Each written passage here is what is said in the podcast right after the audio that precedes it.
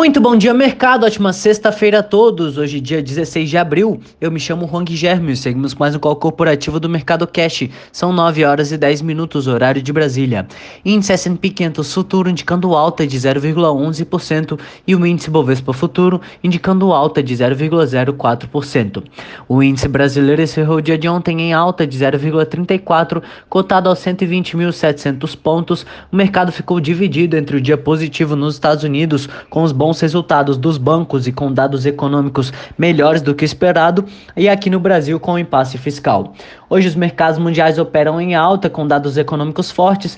O governo americano indicou um salto de 9,8% nas vendas do varejo em março, superando as expectativas dos analistas. O número de pedidos do seguro-desemprego caiu na semana passada para menor patamar desde março de 2020, o que também contribuiu para impulsionar o otimismo no mercado. Além disso, os treasuries com vencimento em 10 anos permanecem relativamente baixos, em torno de 1,5% nesta manhã.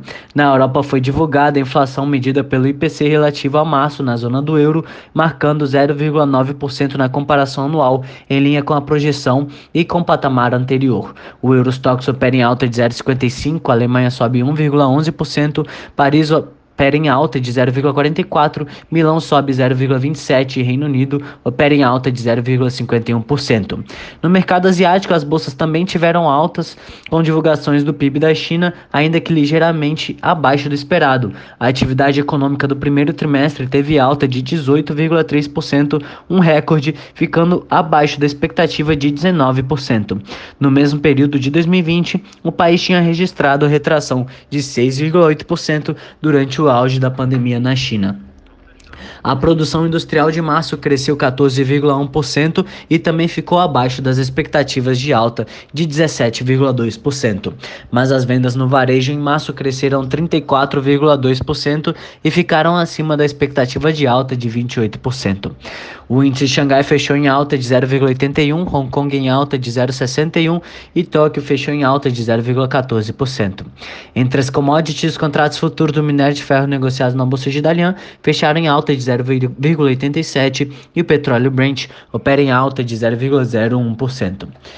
No cenário corporativo, temos notícias da Petrobras, em que, nomeado para liderar a Petrobras, o general da reserva Joaquim Silva e Luna endossou nomes de gerentes executivos de carreira da empresa para concorrer ao comando de quatro diretorias executivas, segundo informações obtidas pela Reuters.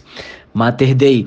A Mater Dei faz sua estreia na B3, a companhia líder em Minas Gerais em serviços hospitalares e oncológicos, levantou na última quarta-feira cerca de 1,4 bilhão de reais em sua oferta pública inicial de ações. Após aceitar um desconto de 20% sobre a faixa indicativa para operação de R$ 21,80, o preço da oferta foi de 17,44 por ação. A companhia vendeu 92,8 milhões de ações, sendo seu free float de 23%. Banco do Brasil. O Comitê de Pessoas, Remuneração e Elegibilidade do Banco do Brasil retirou da pauta da reunião ocorrida no último dia 8 a análise da indicação de Leda Aparecida de Moura a uma cadeira no Conselho de Administração da instituição feita pela União. Telefônica. A Telefônica Brasil, dona da Vivo, divulgou uma atualização no valor dos dividendos anunciados em fevereiro. O valor por ação ordinária passou de 0,94,03 para 0,9418 o valor a ser pago para os acionistas que tinham posição acionária no dia 15 de abril, sendo assim, essas ações ficaram ex-dividendos a partir do dia 16 de abril. Energisa. A companhia de energia Energisa anunciou um programa de recompra de ações na quinta-feira. Serão compradas até 1,1 milhão de units da companhia que representam 1,1 milhão de ações ordinárias e 4,4 milhões preferenciais. MRV, a maior construtora do país no segmento de moradias populares, registrou o maior volume de lançamentos para um primeiro trimestre do ano da história da empresa, segundo mostram dados da prévia operacional divulgada na quinta-feira. Os lançamentos somaram valor geral de vendas de 1,7 bilhão de reais, um crescimento de 58% na comparação com os primeiros três meses de 2020. Equatorial, a companhia estadual de distribuição de energia elétrica divulgou fato relevante para esclarecer que não recebeu qualquer ofício da CVM sobre eventual investigação contra a empresa. Braskem. O ex-presidente da Braskem, José Carlos Grubicic, se apresentou na quinta como culpado de envolvimento no que promotores dos Estados Unidos chamaram de esquema de propina de 13 anos organizado pela controladora Odebrecht. Grubicic admitiu envolvimento em um tribunal federal de Nova York uma, em acusação de conspirar para violar legislação contra a corrupção dos Estados Unidos e falsificar registros e relatórios financeiros da Braskem para acobertar os subornos.